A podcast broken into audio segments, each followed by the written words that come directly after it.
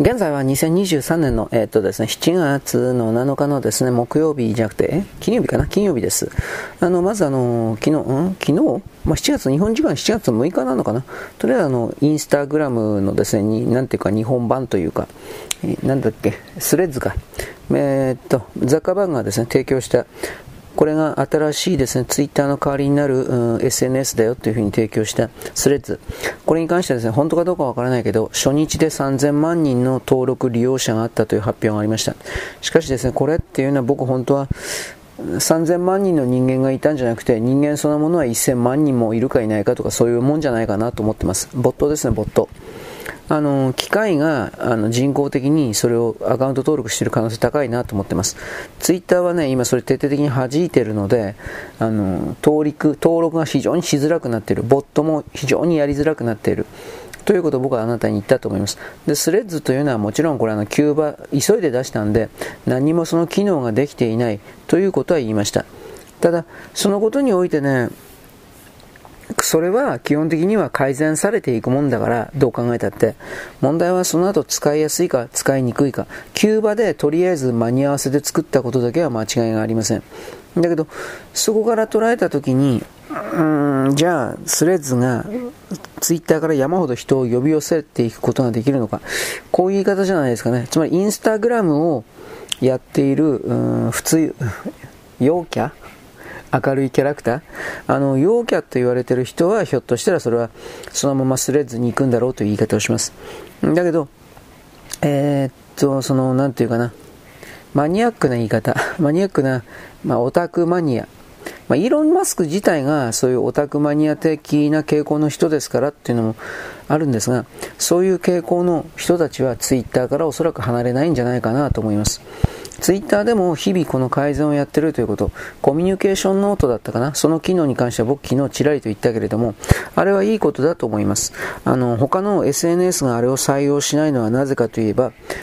多分これからそのスレッズも採用はしないでしょう、あんなものは。仮に採用したとしても、それは基本的には、ザッカーバーグの検閲というか、ザッカーバーグに忖度したような形の、大企業であるとか、極左に忖度したような形の何かでなければ、あのコミュニケーションノートみたいなシステムは、スレッズですか？これに、えー、なんていうか、搭載されることはないでしょう。つまり、あの、コミュニケーションノートというものは、あのシステムというのは権威を、つまりメーカーであるとか企業であるとか、あと有名人、こうしたものの権威を破壊するからです。下々が、下お前たちのようなゴミが我々選ばれた優れたエリートに意見をするな、みたいな、そのような強い傲慢が間違いなく働きますので、まあ、スレッズにそれは採用されないだと僕は今の段階で言っておきます。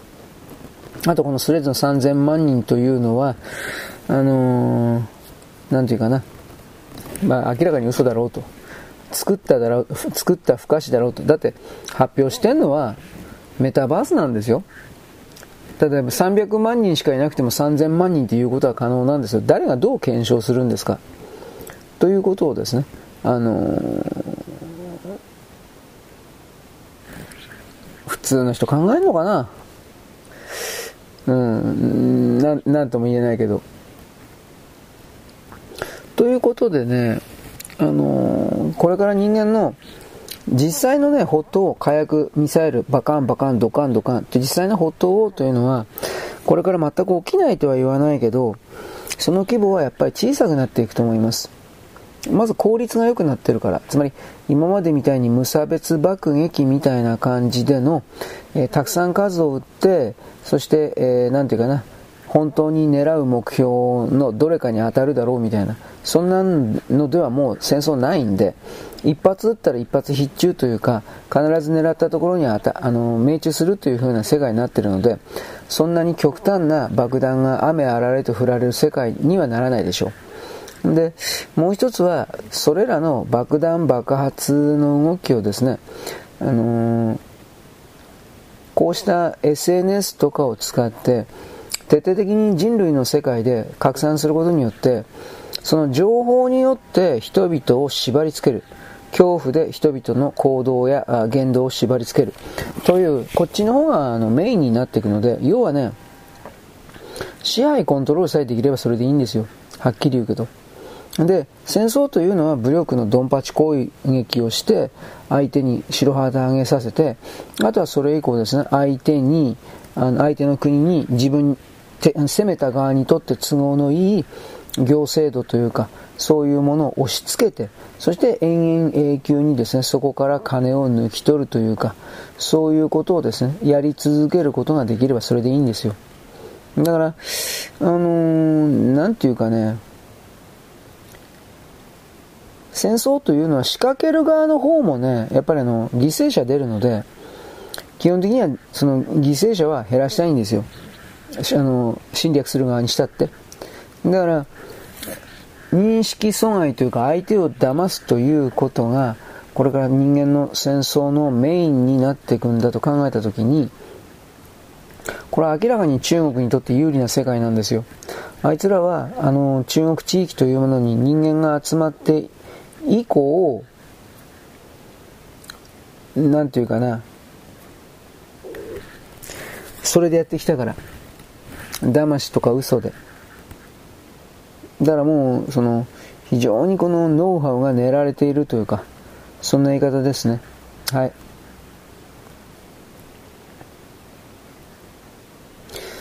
というわけでね、えーと、あと気になったのはね、保険証云々かんぬん。1年間でね、なんか600万人も不正、600万件か、不正のですね、使用がありまして、保険情報が誤ったりとか不正使用というのは大体全国年間600万円で、600万件で、これを処理するための税金費用は1000億円超えてるんですって。つまりこれが偽物であるとか、偽物でないとかっていうのは、1000億円かかるんですよ。それが本当かどうか。だからこれをね、やっぱり無駄だから、何が何でも、あのー、マイナンバーにしたいというのは、これ当然なんですよ。まあ、あとは戦争が近いからだとかいろいろあります。なので、やっぱこれは外国人がね、徹底的にこの、まあ、川口のクルド人とかそういう話今しましたけど、外国人がこれ徹底的に悪用しているので、1枚の保険証をみんなで使い回ししてるんで、あのクルド人たちというのは。だから埼玉県のですね、医療行政、行政？これあの、クルド人たちが増えてから、やたらめったら増えたという事実はあるようです。まあ、証拠はないけどね。だけど、あの、紙切れの保険証だったら本当に本人特定全くできないから、どうとでもできるわけです。また我々は外国人の顔つきとかね、そんなもんわからんからね。だから、このあたりをどうするかですね。マイナンバー云々に関しては、これは中国人たちも全部とは言わんけれども、だいぶ悪用してるので、だから公明党がですね、なんかあの、まあ、自分たちの思惑をなんか入れようとしてるんだろうと思うけど、裏でいろいろ動いている。まあ、これは普通の記事もいっぱい出ています。うんまあ、まあ、でもあの、セキュリティクリアランスだったっけ？なんかそういうことを含めてさ、あと、青山さんはスパイ防止法みたいな、あカウンターインテリジェンス法か、を作るという風な形で、いろいろやってますけれども、あのー、なんていうかね、戦争が近ければ、戦争になれば、その後でもそうなんですが、中国、韓国、北朝鮮から山ほどスパイが日本の中に入ってくるんですよ。なりすますんですよ。当たり前なんですけど。そうなった時に、本人の身元を特定できるような確固たるシステムを構築していなければ、やりたい放題なんです。ところが、あのー、なんていうかな、中国の側は、これに関しては、あの、徹底してできてるんですよ。まあ、中国は独裁国家であるし、まあ、この IT における最先端の国であるというものを、あのー、なんていうかな、やり続けなければ、彼らの経済発展というのはないんですよ。その、独裁に関連するような、うーん、様々な科学技術というか、いろんな商品を、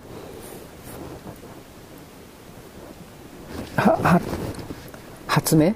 製造して、製造販売して、特にアフリカとか南米とかの同じような独裁国にそれを製造してですね、その上で、あのー、なんていうかな、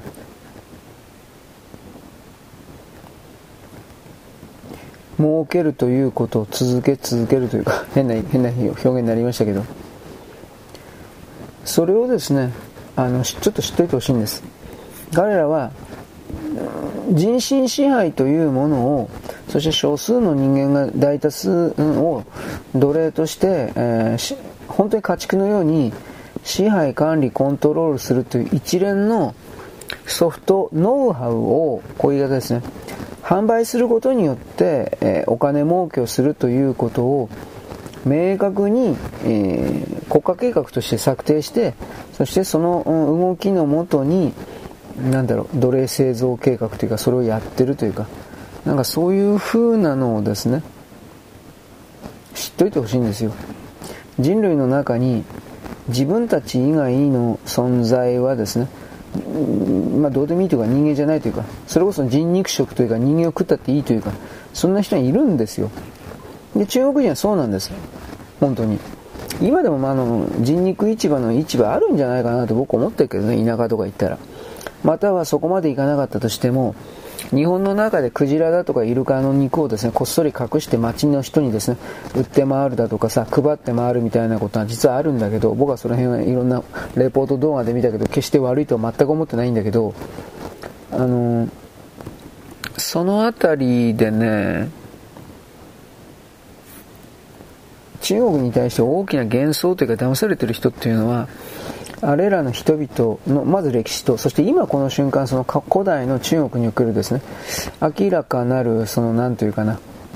悪癖悪い癖こういうものをですねあの何というか真実の姿を気づくべきだというふうに私は思います。でまあちらりとですねさっきあのツイッターのなんだっけなんとかレポート。違うな。リーダーズコミュニティなんとか。まあ、とりあえず、各メディアがフェイクニュースをバンバン流すということに対して、全ての人々が、これをですね、えー、これおかしいですよ、ということで、あの、チェックすること。で、ただ口でチェックしてもダメなんで、いわゆる、その、なんというかな、証拠をつけて、えー、反論するというか、コミュニケーションノートシステムだったかな？なんかそういう、もう忘れちゃったけど、今言ったこと。で、実際ですね、それが例えばフランスのですね、あのー、動きに関して様々に間違った報道において、なんかやっぱり大活躍してますね。これ日本でやっぱり最初にイーロン・マスクさんが展開したっていうのもなんかわからんではないですね。あの他の地域だったらあっという間にその逆工作、逆に工作に使われただろうなという気がするんですよ。ま、そういうことを含めてね、言論戦なんだと。あのー、なんというか、騙したもん勝ちなんだ。本当に嫌なんだけど。そういう人が僕だけですよ。騙したもん勝ちなんだ。でもこの現実はちょっと見つめてほしいなということは言うんです。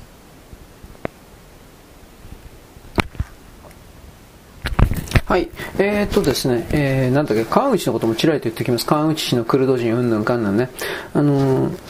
トルコ人とクルド人との間における、まあ、いさかい、殺人未遂だったようです。まあ、死んで、ナイフ刺された方は死んでないみたいだけど、詳しくはそこまで知らない。でね、なんかあの、一族とか部族とかあるでしょう。で、トルコの中に、両方とも多分イスラム教徒だと思うんです。で、イスラム教徒で、イスラム教徒の教えの中においては過去、例えばそれは200年前だろうが300年前だろうが、受けたような恥辱は復讐して、これを、あ子孫は果たさなくてはいけない、みたいなな厄介なルールがあってそんなもんその何百年前のことなんか何言ってんのと思うけどそういうう自分で自分で決めてしまったそういうルールにイスラム教徒であるこのクルド人も、えー、トルコ人も縛られておりここからその川口に入っていった、えー、っとクルド人たちというのは、まあ、もちろんですね斡旋業者というか、えー、仲間のつてを頼って入っていくみたいな形になったんですが、まあ、とりあえずですねそのクルド人同士はもちろん同じ一族ですか？同じ部族を多分優先的に声かけてこないかみたいな、多分そういう感じだったんだろうと思われるんですが、えー、っとね、これ僕まだ詳しく見てないです。ただその川口というのは、埼玉県川口というのは、あの、多文化共生主義がどうのこうのということで、えー、っとね、いつ具体的な決定したか知らないんですが、えー、っとね、市の、なんかその外国人に応対するような人に、外国人を日本人ではない人をまず採用したそうです。具体的にどういう人を採用したのか知らんだけど、僕は、ね、これ人民日報の記事だから、あんまりその信頼性ないなと思ってはいるんですが、その外国人が、いわゆるトルコ人的な人なのか、中国人なのか、僕は多分中国人じゃないかなと普通に見てるんですけど、いや、だからこそ人民日報が記事、わざわざそういうことを記事にしたんだろうなと推測してるんですが、とりあえずその多文化共生主義の名前のもとにその外国人の職員が、えー、徹底的にですね外国人に優しい川口市という形で外国人優遇措置かなんかそういうものを次から次から取ったのみならず結局あのー、その外の外国人、多分この前中国、中国のですね、眷属というか 仲間というかそういうものに連絡を取ったんじゃないかなと僕思うんですけど、それを言ってです。で、中国人というのは、いわゆる人材斡旋のマフィアがあります。いくつもあるんだけどね。それらのマフィア関係にも当然、その連絡は行くでしょう。中国もやっぱり部族社会だから、あ例えば、金一族なら金一族という風な本願だっけ？なんかよくわからんけど、本家の、本家の出身地と本家のなんか血筋がどうとか、なんかそういうものに縛られているというか、自分で自分を縛っている土人社会なもんですから、まあ、その、川口のこの、担当者が僕は多分中国人だと決めているけれども、中国人じゃなくてトルコ人でも知り合いだからね、中近東の奴らとなんだかんだ繋がってっからね、中国は。で、そういうことを踏まえてですね、えー、っと、外国人に優しい川口市という情報を聞きつけた、これは中国人たちが徹底的にその入り込んでいったんじゃない、あ、中国人というかクルド人か、手引きによって入り込んでいったんじゃないかなという疑いを、これらの人民日報の記事から想像というか察しました。なら、あとはもう、あの、想像しな、ね、考えてもわかるように、次から次から同じような部族というか一族の仲間を呼び込んで、で、その上でですね、えー、なんか、ブイブイ言わせていたというか、ようわからんけどね、そもそも解体業に、大体、クルド人たちがついていたということ。で、僕はここでもなんかやっぱりいろいろつながりあるんだろうなと思って。解体業っていうのは大体部落の利権なんですよね。はっきり言えば。日本における同和団体とか部落だとか。で、日本におけるこの同和団体部落っていうのは、僕の荒っぽい見方を言うけど、大体極左、左側、えー、中間北朝鮮と明確につながっているわけです。部落というのは戦前からにおける由緒正しき部落という言い方を使うけど、こいつらと戦後、あの、日本が焼け野離れになった時に、主に朝鮮半島、あと台湾もかな、朝鮮半島から入ってきた、なりすましの部落、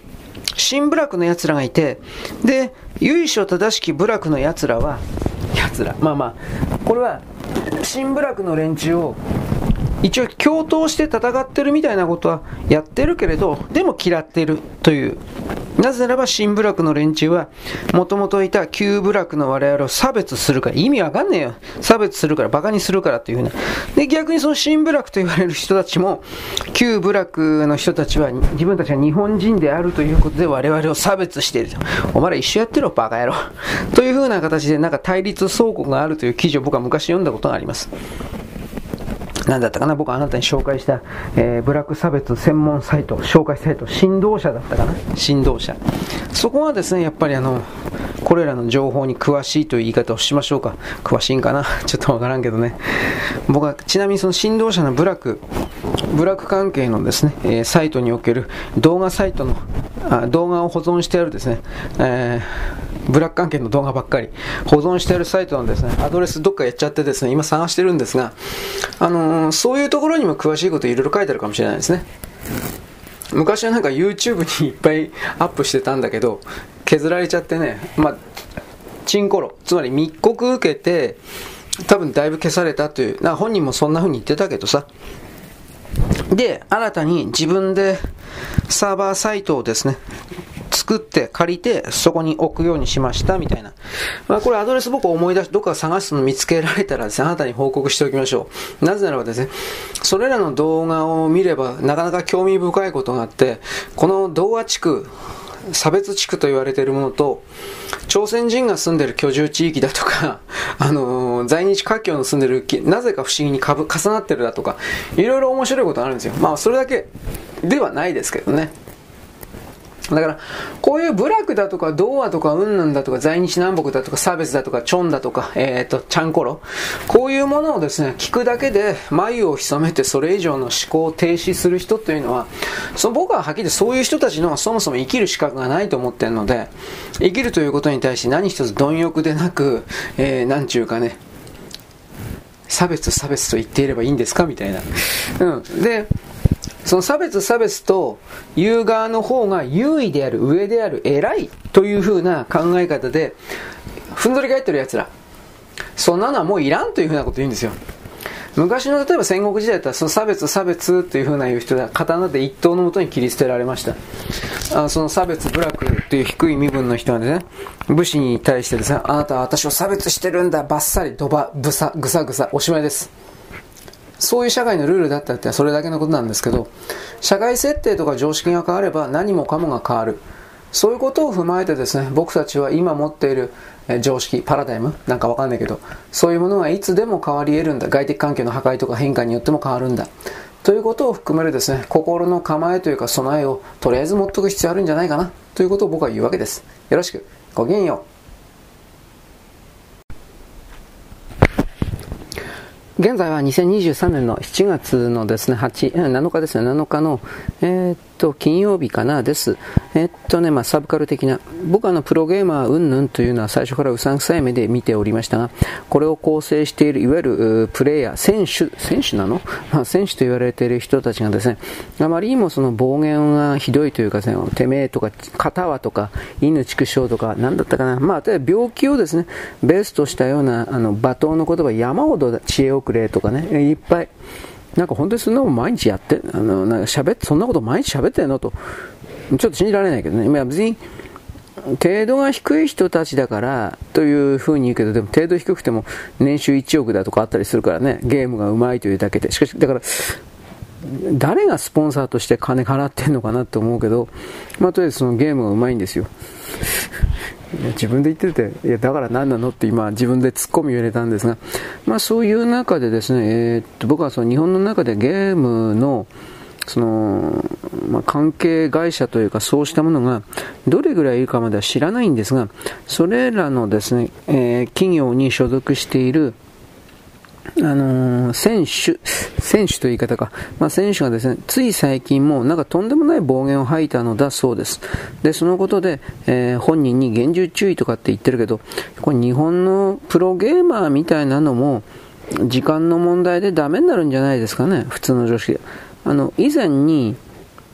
米国のこのプロゲーマー領域と言われているものが、スポンサーゼロで赤字、もう破産寸前というかようわからんけど、とにもかくにももうダメだみたいな状態になってるっていう風なことを言ったでしょう。だからそこから考えたときに、あのー、今日本っていうのはほら、ゲームメーカー、ほら、ゲームセンターにゲームを下ろしていた、ファミリーコンピューターとかにゲームを下ろしていた。ような、コアなゲーム企業っていう言い方なのかな、まあ、ゲーム専業会社、ゲーム専門企業会社、そうしたものがまだ、えー、っとこういうゲプロゲーマー的な人を飼育することによって、飼っておることによって、えー、そこまで言ったけどそそんこんな人たちをどうやって売り上げに結びつけることできるの？と俺思ったけど、まあ、高額の、ね、お金とか出してるわけです。本当かどうか僕確認取ってないけど、えーと、カプコンっていうのは最近ストリートファイター6番目出したでしょ？出したんですよ。僕知らんけど。でそのストリートファイター6番目の全世界大会をやるのかな？やったのかな？ちょっとわからんけれどそれの賞金がなんと1億円。本当かよと思ったけど。本当かな？ちょ、まあ、こっちはいい加減なこと言ってるのでえー、ひょっとしたらもうちょっと安いかもしれません。ちょ、ちょっとわからんけど。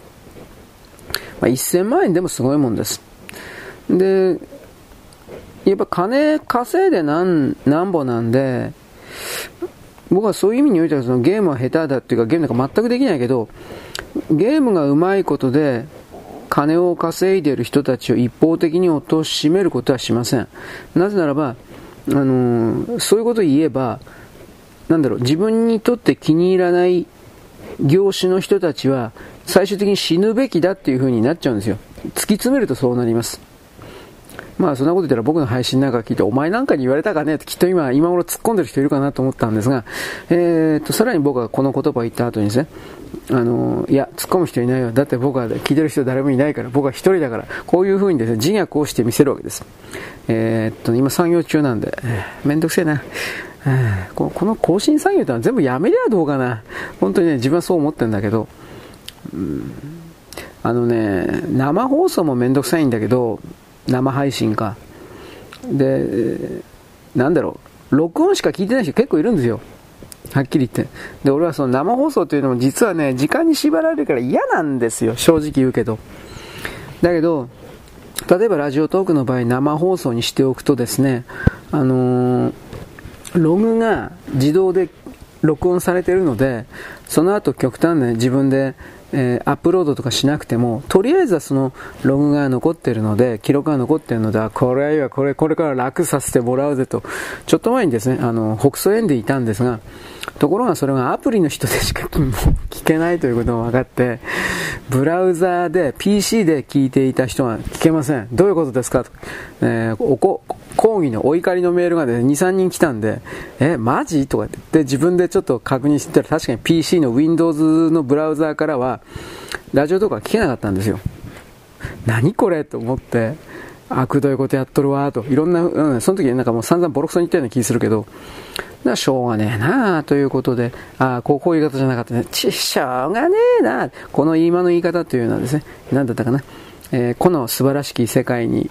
祝福をか。はい。これのですね、主人公が言う言い方です。全然似てないそうですけど、僕もう覚えていません。これの第3期が、えー、来年かな？始まるそうですけど、1期、2期とありまして、今3期が来年始まるんだけど、ちょっと前にやっていた、えー、この素晴らしき世界の爆炎か。あの、13、14歳の、でいいのかな ?13、14歳ぐらいの設定の魔法使いの女の子を中心としたスピンオフっていうやつだったけど、僕5、6分見たんだけど、ちっとも面白くなかったんで 何このつまんねえの？と思って、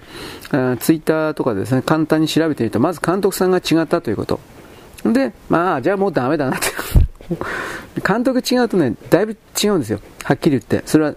どんなアニメだろうが特撮だろうが、監督がやっぱり全てを決めるって言ったらあれですけど、やっぱ全てを決めているんで。で、そこから捉えた時にですね、うーん、その同じ、そのバ、この素晴らしき世界に爆炎を、このつまんねえやって言ったこの監督さんが第3期の監督をやるらしいんですよ。ああ、じゃあもうダメだなってもう自分の中ではもうダメかなというふうに決めてるんだけど、あの僕これ原作読んだことないんですよ。あの素晴らしき世界に祝福をか。ただなんかこの原作者がなんだかんだ言って評価高いんで、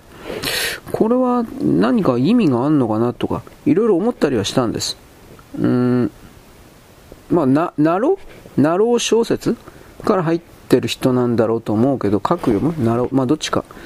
で、一旦書く読むかなろうでなんか書いていたけれど、えー、っと、角川に目つけられては、君これはプロにならないか、というふうな形でプロになって、なろうだったか書く読むに、えー、っと、最初投稿していたプロットは、なかったものにしたんじゃなかったかな。なかったものにして、で、若干の年齢設定を変えてですね、そして、あのー、何だったかしら。再び商業誌で、角川でいいのかな？角川スニーカー文、角川ならスニーカー文庫だと思うんだけど、角川スニーカー文庫で出していったという、なんかそういう流れを大まかで知ったんです。まあ、いわゆる異世界転生門と言われているものの中では、だいぶ読める方だと。ドタバタではあるんだけど、基本的にはドタバタ喜劇ではあるんだけど、うん、きちんとしてると。だからこの作者の人は本当の小説家さんなのかどうなのかっていうことに関しては僕はそこまでちょっと知らないんですが、えー、っと、この転生ものに関してはね、ちょっと待ってね。この人と、あと、何だったかな。あ、この間言った無職転生か。無職転生の人ぐらいしか、まともな、つまりこの場合は実力のあるという意味なんですけど、実力のある作家さんはいない。しかし、あの、正直言うけど、小説家で実力があるとかないとかっていうのはどこで判断するのかなっていう。あの辺になると漫画と違って、なんとなくの好みの世界でしかないんじゃないかなと思うんだけどね。文章作成能力、作文能力がそんなに上手い人はいらおらんだろうと僕は思うし、あとは、日本の読者と言われている人は戦後の徹底的な左側を中心とした言論空間の中で脳みそ、つまり演算のパターン、気象転結を調律、ピアノの調律のように調律されてしまったんで、調教とも言いますね、洗脳とも言いますね、されてしまったんで、それらの常識の中における面白いだとか面白くないということの言葉を自称ものの分かった人たちがいっぱい出してくるけれど、それでいいのかなという疑問は僕は一緒言ってきます。うん、まあね、あの、文章に関してはね、特に日本語の文章に関してはね、たくさん読んでくっとね、誰が書いても同じじゃなんだよ、これ。というふうな時に僕はそういうふうに感じることは多々あります。まあ、司馬太郎なんか文章うまいって言われてるけど、あの文章が嫌いだっていう人もいます。ああいう持って回ったような書き方なんだこれっていうふうに言う人もいます。これは僕は何とも言えんけど、司馬遼太郎は嫌いではないけど、考え方が左ですからね、思いっきりの。しかもあの人の左というのは、どちらかといえばね、偽装なんですよ。あの、本当の左じゃないんですよ、おそらくは。あの人は長野学校のおそらく士官であったし、おそらく、おそらくばっかり言ってるけど、で、あの、ノモンハンのあの辺でいたっていう話を僕したと思います。ロシあの、国境線、ソ連との国境線で。で、本当のことをどうやら知ってるんだけど、それを日本国民には知らせないっていう形で。まあ、あの時は、あの、司馬遼太郎さんが生きていた頃は、そのノモンハンの関係者が、将校が、まだ生きてたんで、これ書けないっていうふうなこと、これは文藝春秋かなんかで言ってたんじゃなかったかな。はい。そういうことでね、まあ、司馬遼太郎は独特ではあろうけれども、まあどうかな、じゃあまあ、じゃあ彼以外に誰かいるの？って言ったら、俺はそんなおらんのじゃないかと思うけどね。まあここでですね、あの、謎のですね、あの、ダン、ダン秀夫だったっけ、ダン和夫か。昔にはその、その辺関係のおはがきいただいたんですけど、僕、ダン和夫はそんなにもどうかと思うんだけど、まあ、僕はダンカズよりもですね、あなたにですね、あの言っている包丁に味平のダン秀彦、ね、あれはダンカズのですね、そのままのパクリなんですよ、キャラクター的にというふうなこと、これは言ってなかったかな。まあ、包丁に味平、今読んでるんですが、少しずつ。やっぱりあれだけのですね、スクリーントーンなし、掛け網とベタのみ、そしてあれ、あんなものを、あんなものを週刊ベースで出せてたっていうのは俺信じられん。週刊ベースということは大体3日で上げなくちゃいけないんですよ。3日か4日で原稿、完成原稿上げなくちゃいけないんですよ。下書きネーム書いて、で、えー、っと、なんていうか、ペン入れして、清書して、昔は、あのー、なんていうの？ファックスとかそういうものさえなかったから、いや、味平の時代ぐらいならあったかな。でも、コピーもあったか知らんけど、でも結局完全アナログで切り張りして直してた時代ですから、そっから考えたときに、よくあんな密度の高いものは、これはあの、国士サブヤもそう思ったけど、あの、ビッグジョーと牛二郎か。どっちが絵描きだったかな？絵描きは牛二郎か。たら、牛二郎ってなんかものすごく優秀なアシスタントいっぱい抱えていたのか、本人がすげえ絵が早い人だったのか、どっちだったんだろうなと思って。昔の昭和の漫画家さんは、いわゆる、えー、っと、えっと、アシスタント？これは10人ぐらいいるのは当たり前で、まあ、確かにあんだけの密度のものを3日4日で上げなくちゃいけないって考えたら、10人、10人、15人いても、そんなもん当たり前だなと思うけど、かかる、かかる人件費が、べらぼうなものになるだろうなと思いましたよ。でも、昔は、あの、いわゆるスマホとかそういうものがない時代でしたから、レコード版、えー、漫画雑誌単行本というものが莫大なお金を売り上げた時代なんで、あのー、漫画家さんに入ってくる原稿料も多分今とは違って莫大なものだったと思うんですよ。でそこからきっと払ってたんだろうなだとか。あとなんかこれ本当かどうか知らんけど漫画家さんが個人で雇っているアシスタントなんだけどそのアシスタントの月給はその漫画会社がこれジャンプだっちゅうんだけどどうかな？集英社ね。その漫画会社があの企業が払ってくれているただしただし、えー、アンケートが1位とか2位とか本当に偉い人偉,、まあ、偉い人が対象であって人気のない人にはそれを払わないっていう、まあ、まあ、プロの世界ですからね本当かどうかわかんないですよで、ここまで僕喋ってですね、僕いつもの悪い癖なんですけど、最初に何喋ったかもう忘れちゃいました。まあ、ビッグな、ビッグ上と、牛次郎、えーと、文章ですね、司馬遼太郎、うんぬんかんぬん。えー、さらに戻って、あ、この世界に素晴らしきなんたらかんたら。どうですかね？僕はこの人が作ったですね、他の作品で、えっ、とね、何だったかな。戦闘員なんたらかんたら。これをね、アニメの方は5、6分見たことあるんですよ。戦闘員、なんたらか、なんだか忘れちゃったよ。どっかの星にですね、その改造戦闘員みたいなものが転送ワープで入っていって、その星を侵略する的な。こっちの方が多分受けるんじゃないかな。どっちかっていうとこれは特撮向けの題材だなと思ったけどね。戦闘員。戦闘員6号だったかな。なんかそんなタイトルだったと思うけど。うん。あれもどうなったんだかな、あれね、日テレ系だったんですよ、確か。日テレ系だから、ある意味あんまり話題にならんかったんかなとか、そういうことを思ったりします。僕はテレビ局における具体的な縄張りがどうだとかそういうのは本当にわかんないんで、アニメファンの人は本当これ知ってるんですよね。アニメファンというか、アニメファンなのかな、あれ。まあ、非常にその、えー、なんていうかな、濃い人、まあ、制作会社であるとか、監督であるとか、そういう制作スタッフから大体のその作品の出来不出来というものがもう最初から分かってしまってるような人。お前一体いくつだよと思うけどね。何にそういう人はリアルで6070歳だったりするんですよ、まあ、別にダメだっていうわけじゃないけどだからそういう人があのずっとそうしたツイッターであるとか、いわゆる2チャンネルの掲示板的なものに常駐してるんだとすれば、それは常駐できるようなお仕事をしてるわけであって、やっぱ案の定ね、株式とかやってる人が多いんですよ。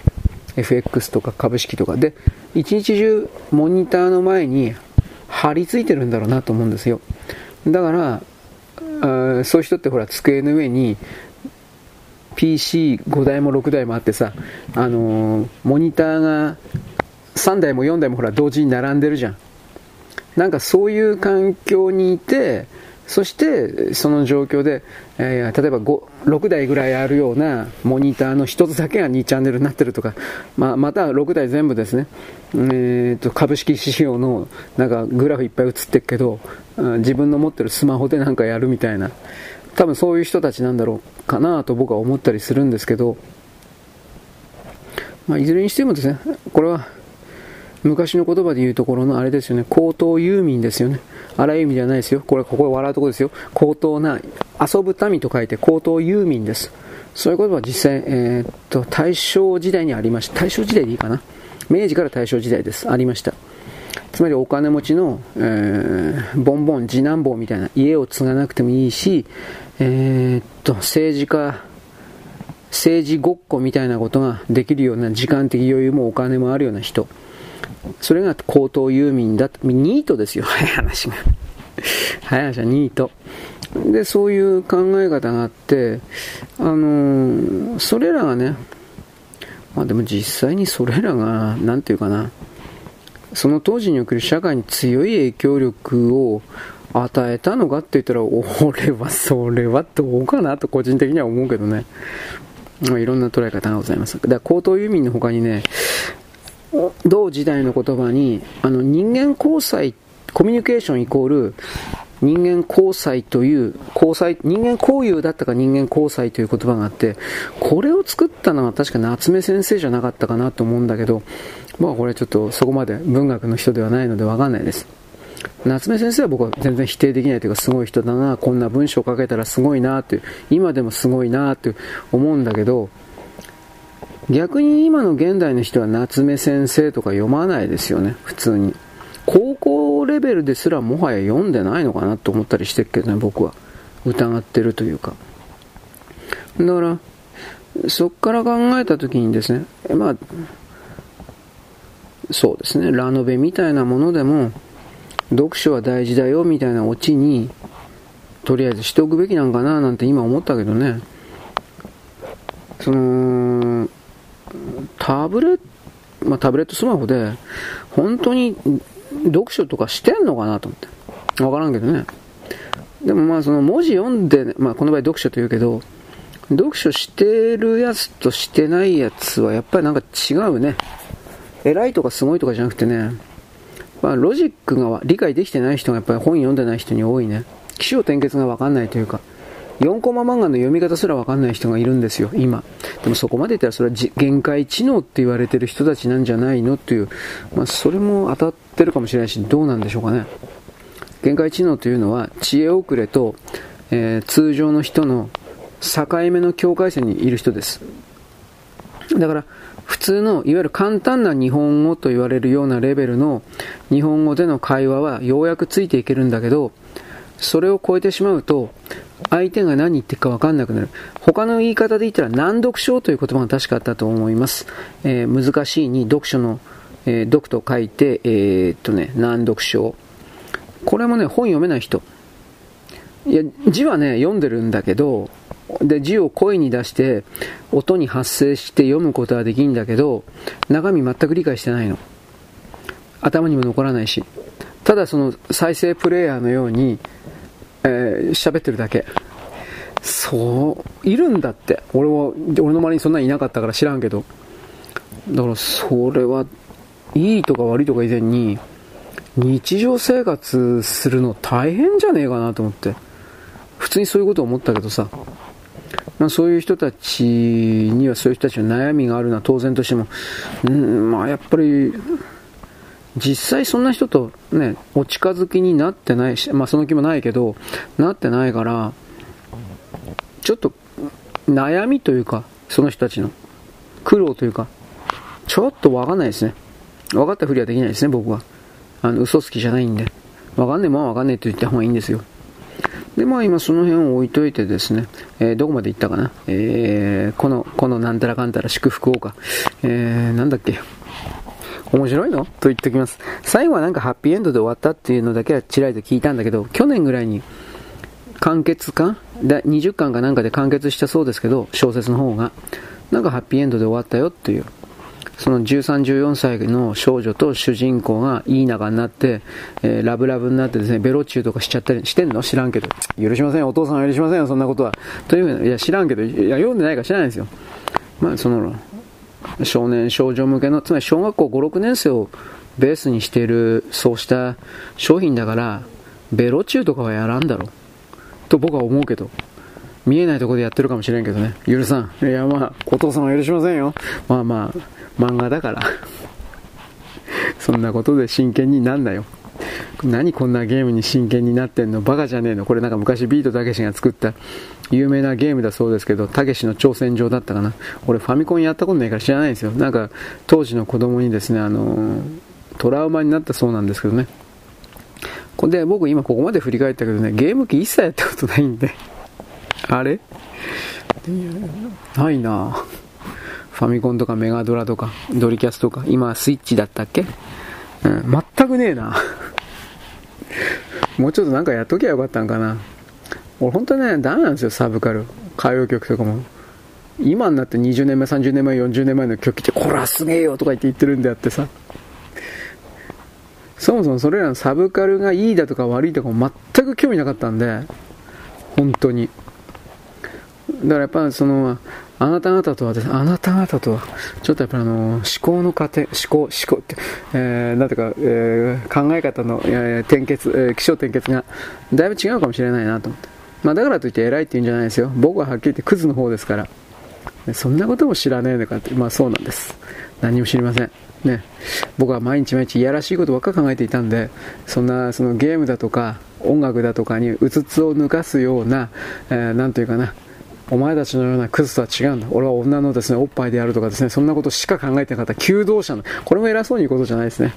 僕はあの、はい、セクハラ入りました。僕はですね、あの、こういう風な形で女の人にですね、わざとセクハラ的なことを言うことによって、あの、私に対する幻想を持っているような人をですね、その幻想をぶち壊すみたいな形で、上条さんみたいな形でですね、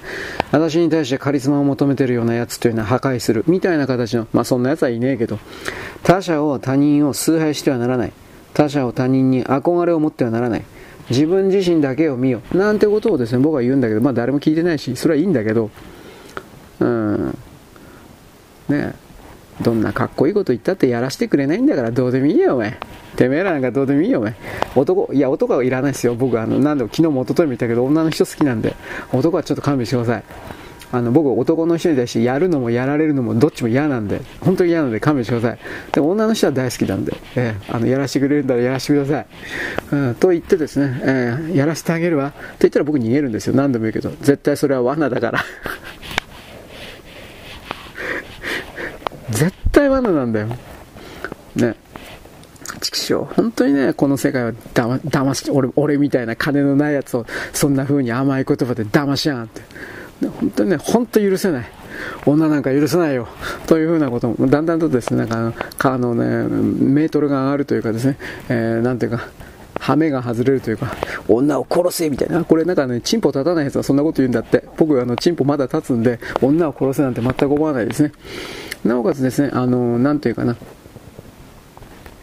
あれだった。えー、っとね、僕はあの、女の人を強姦してレイプとかああいうのも大嫌いなんで、はっきり言って。自分女だったらその子されて嫌だから。だからなんかやっぱそういうのでは僕は、その、なんだろうな、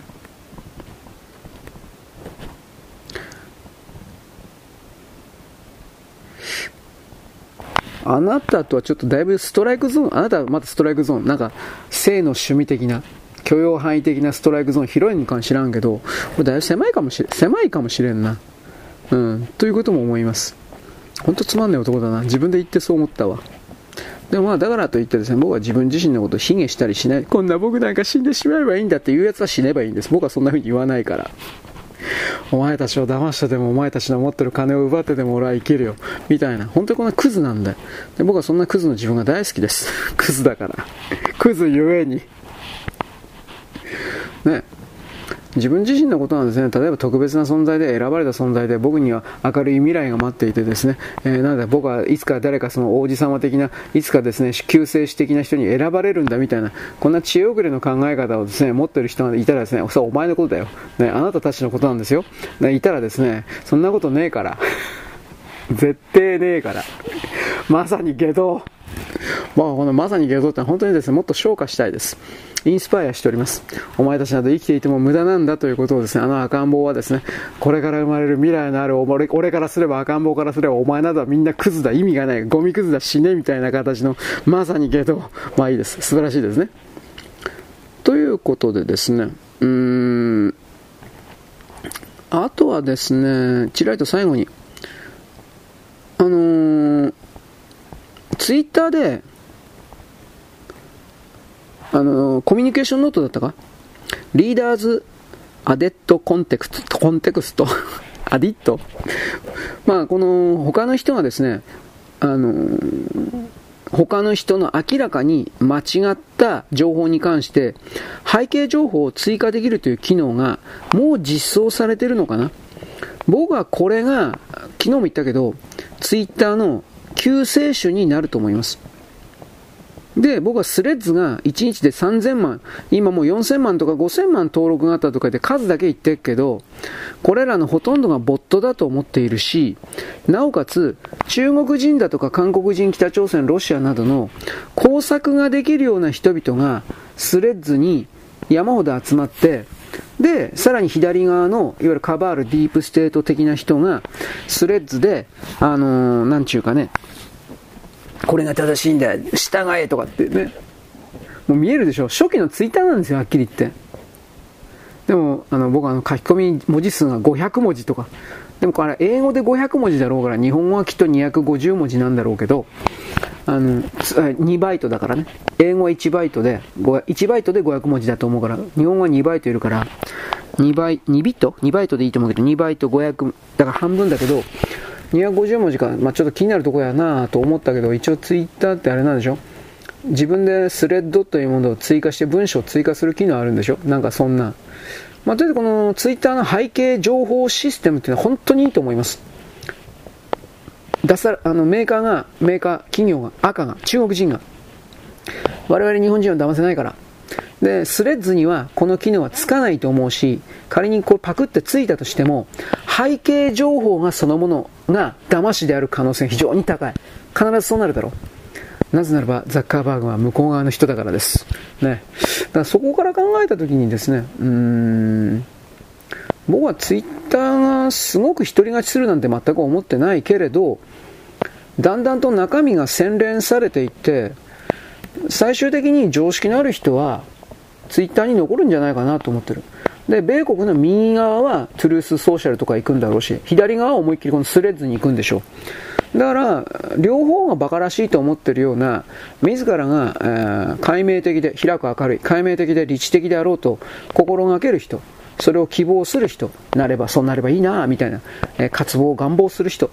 それは多分ツイッターに残るんじゃないですか。俺は全てに残らんけど、俺 SNS やらんし、情報はこうやって取るけどね。自分から発信してですね、なんか1日なんか10個も20個もなんか情報発信してる人いるでしょう。で、それ全部リツイートなのね。あ、ついでに言っとくけどね、ツイッターで自己紹介で日本人ですって書いてあるとどうせ全部嘘だから。最初に日本人ですって書いてるやつは、僕は AI か中国人か台湾人か韓国人か、本当にそういうやつらだしか思ってないんだよ。だからそういうアドレスはね、あのアカウントはね、見ない、あんま見ない方がいいよ。僕は言っとく。日本人だからっていう風に書いてあるんで、そういう人のですね、過去ツイート見たらほとんどリツイートで他人のツイートをパクったので構成してっから、ああ、これ多分、あの、おそらくマジで日本語をよく読めないから内容わからんから、機械的になんかやってるだけなんだなっていうことはよくわかるんですよ。それは僕決めつけてるだけだろうけど、別にどうでもいいよ、間違ってたって。そういうことを含めてこの世界ってのは騙しばっかりだと。その辺がオチでよろしいでござんでしょ、ゴロロロ。そのその辺がオチでよろしいでござんでしょうか。ね、やらせてください、若い女。いや、若すぎるのちょっとダメだな。真剣に考えるんだ。悩むな。パッツンパッツンで。えー、なんか、あ、まあ、チンチン大きくなくてもいいよっていう人で。ね、僕、チンチン大きくないんです。そんな20センチを超えるような、そんな、そんな、そんな20センチを超えるなでっかいチンチンを持ってるさ、見つけ次第射殺しろ。殺してかまあ、俺が許可する。見つけ次第殺せ。なんか軍隊のアニメみたいに。な、なんだよ、20センチ以上って。何それ。で、こういう風に言うとですね、僕の配信を聞いてる男が、20センチもねえのかよ、バーが、クーズ、クーズとか、そんな奴は1人か2人か、言ったの俺お前んとこ殺しに行くわって、こうこういう風で殺しに行くわとか言うと、えっ、ー、と、なんだっけ、Spotify で、えー、なんだかな、クリーンと、クリーンと露骨だったかな。その露骨って入れないといけないんで俺わかんないけど。で、そういう人に限って全部を見ないからね、切り取り、切り取り作業ばっかするからね、殺すとか、そんなとこばっかり切り取って、この人は、この人は野蛮だテロリストだとかやるんですよ。僕はあなたたちに楽しんでもらうために一生懸命頑張って自分自身をですね、くるくるパーの狂言回しのですね、えー、知恵遅れの猿みたいに風にやってるだけなのに、なんでそんなにいじめられるんだろう？なんてこともですね、もちろんこれもカバーです。偽装です。嫌になってきた。というわけでですね、まあ、そのチンチンがでかくなくてもいいよという美人でですね、パッツンパッツンのですね、女性はですね、僕に連絡ください。僕逃げるから。絶対罠なんで。なんか都合のいいのいねえかよ。本当に。と思います。今日はぼやきでですね、全体を統一してみました。ね、えー、性欲を持て余す。え、なんだっけ。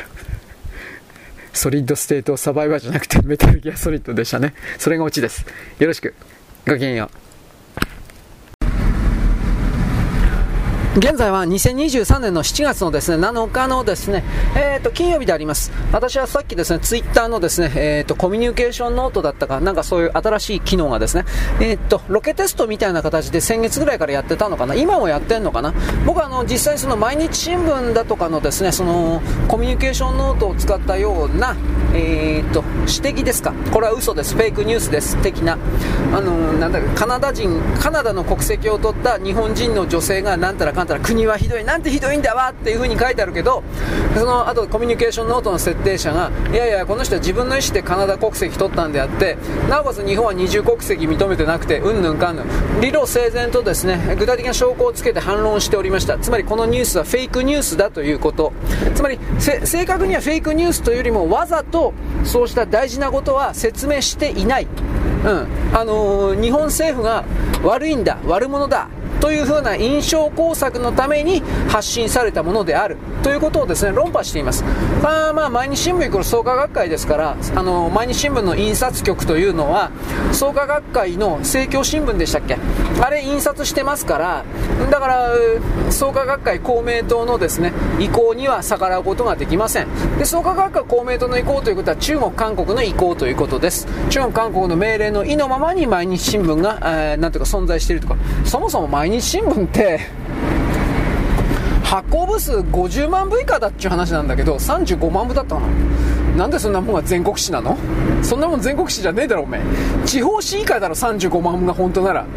まあ、50万部でも地方紙以下だろう。本当に。そう思ったんでやっぱりそれがいかにもその今まで SNS であるとかテレビであるとか無理やりに毎日新聞が毎日新聞がとやることによっていかにも毎日新聞に影響力があるという風な形の嘘偽装工作カバーこういうものが仕掛けられてきたけど実態がない実数ではないということ。そうしたことを末端の消費者我々が今まで全くその無頓着でありすぎた気づかなさすぎた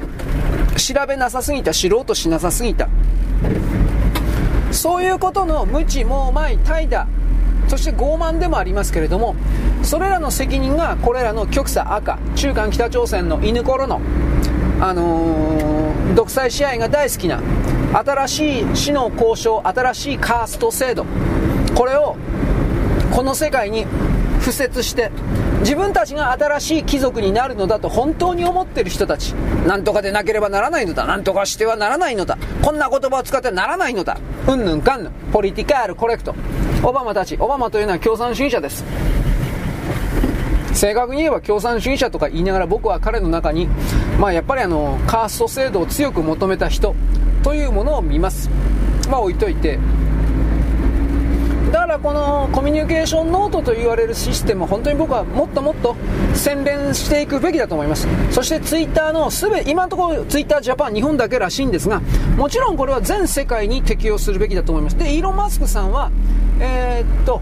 この今日本でやってるロケテストのコミュニケーションノートシステムを、え、外人がいわゆるあのアメリカ人含める全ての国の人々がこれをチェックできるようにするというか、まあ、公開するというか。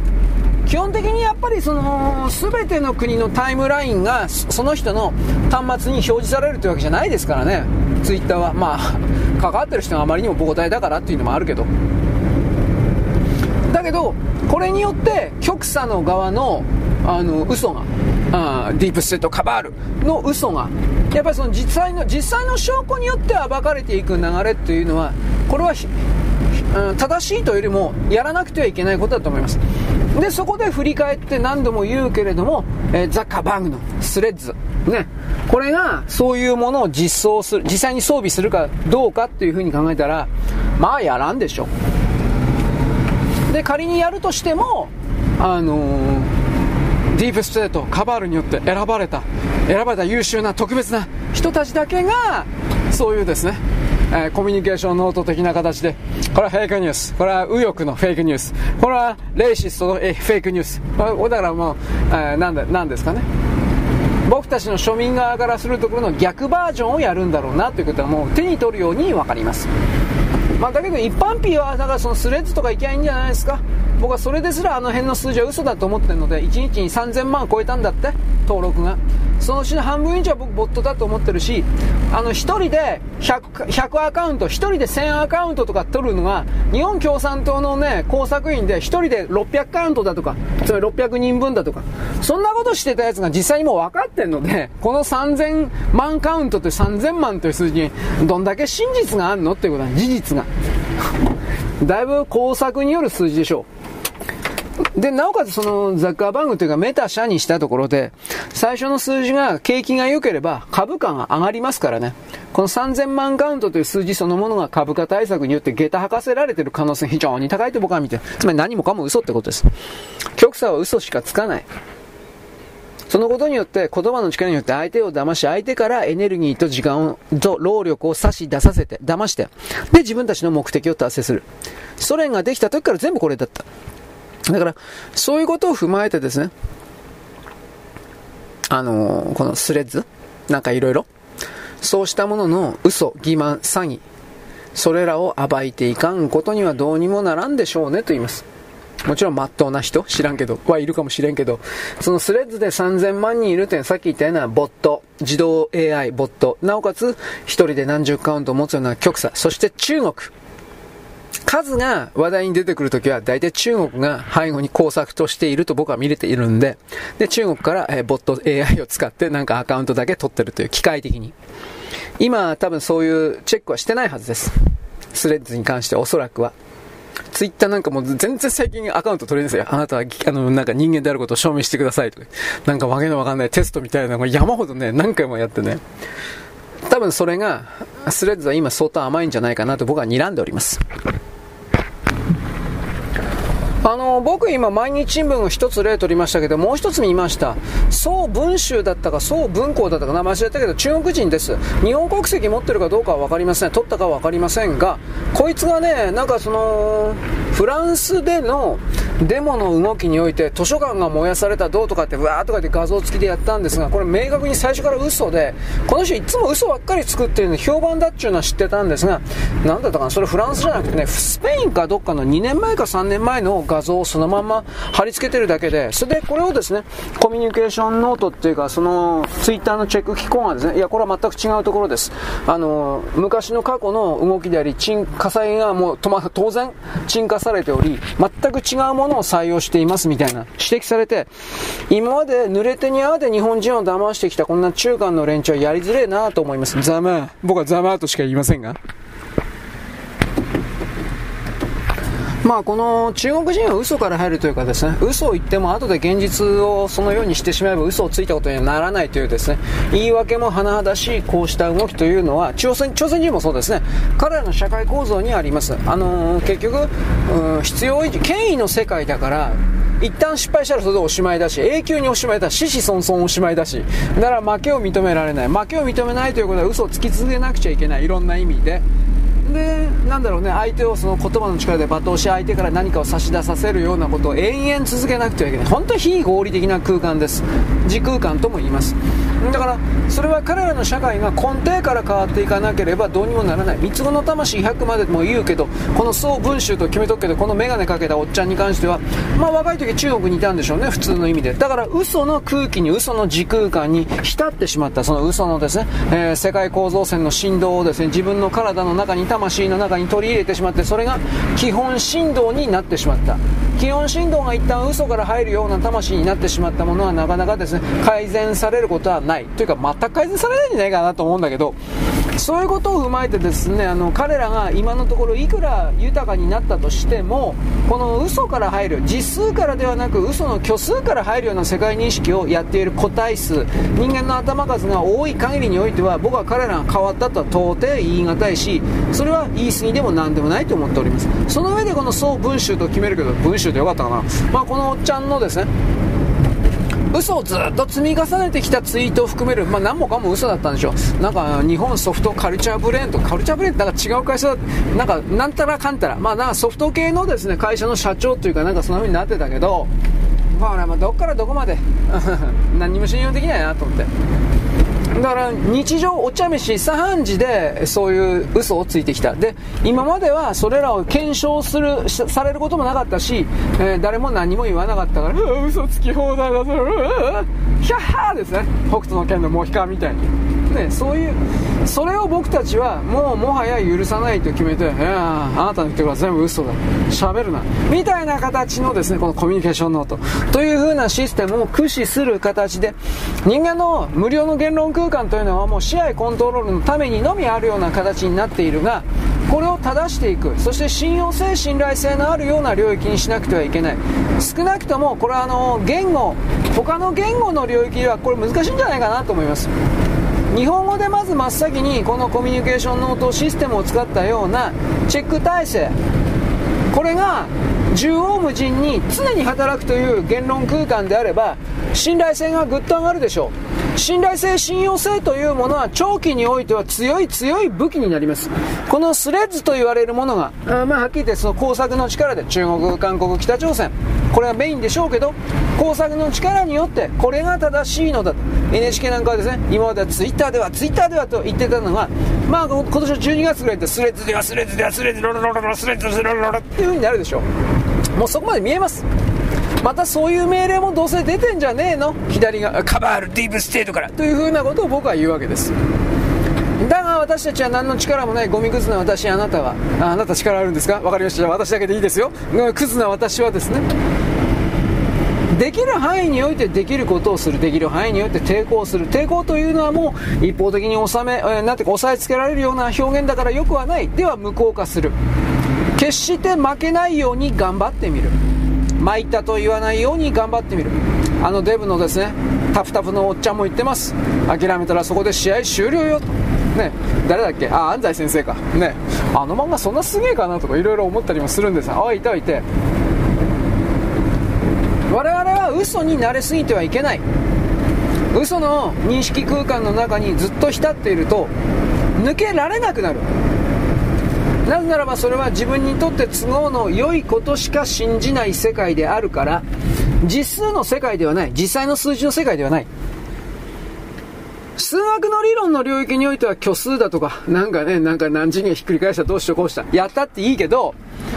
ほぼ全ての99.99%の人間は実数の実際の数字の世界にいる。マイナス1個だとかマイナス2個というものを目の前に出すことはできない。まあ一応無理やり出すことはできるけどね。腐ったリンゴをマイナス1だとかそんな風に決めるだとか。まあ限定したルールであれば。しかし全人類的にはマイナス1個マイナス2個。ましてやえー、まあ、あ愛だっけ？虚数って。もう忘れたけど。ね。愛6って書くんだったっけ？6愛だったっけ？6愛子だとか7愛子だとか。そんなものはねえんだ。ということを言います。なんだっけ？7愛かける7愛でマイナス7になるんだったっけ？掛け算してマイナスになる数字だったっけ？愛って。なんでそんなめんどくさいこと考えんだよお前。てめえ。俺頭悪いんだよお前。ということも言うんだけどまあ僕は実数の世界です。